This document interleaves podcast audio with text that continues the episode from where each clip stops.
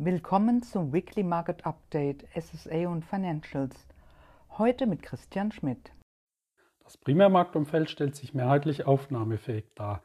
Der DAX befindet sich in Reichweite seines Allzeithochs und nach der US-Bankenkrise könnte die EZB die Liquiditätsreserven der Banken in der Eurozone genauer unter die Lupe nehmen.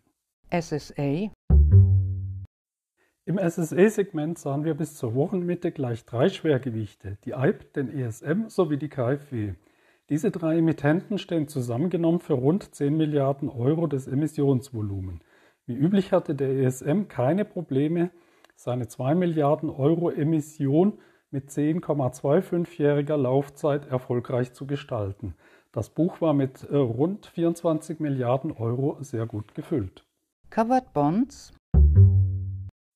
in dieser Woche fiel die Emissionstätigkeit merklich geringer mit 5 versus 11 Emissionen aus. Das Emissionsvolumen erreichte lediglich 3,7 Milliarden Euro. Es zeigt sich, dass mittlerweile zwischen Emittenten stärker differenziert wird und einzelne Anleihe Mühe hatten, die Ziellinie zu überqueren. Wie von uns erwartet, gab es in dieser Woche keine die Spread-Entwicklung beeinflussenden Impulse. Sekundär waren die Umsätze verhalten, zumal unvermindert die hohen Primärmarktaktivitäten im Fokus stehen. Senior Unsecured Unsere Annahme, dass der Primärmarkt für erstrangig unbesicherte Anleihen auch in dieser Woche aufnahmebereit sein würde, hat sich bestätigt.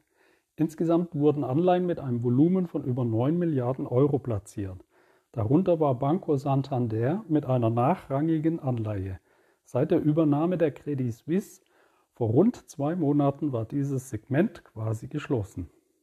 Die Publikation zu unserem Weekly Market Update finden Sie unter Research auf helaba.com.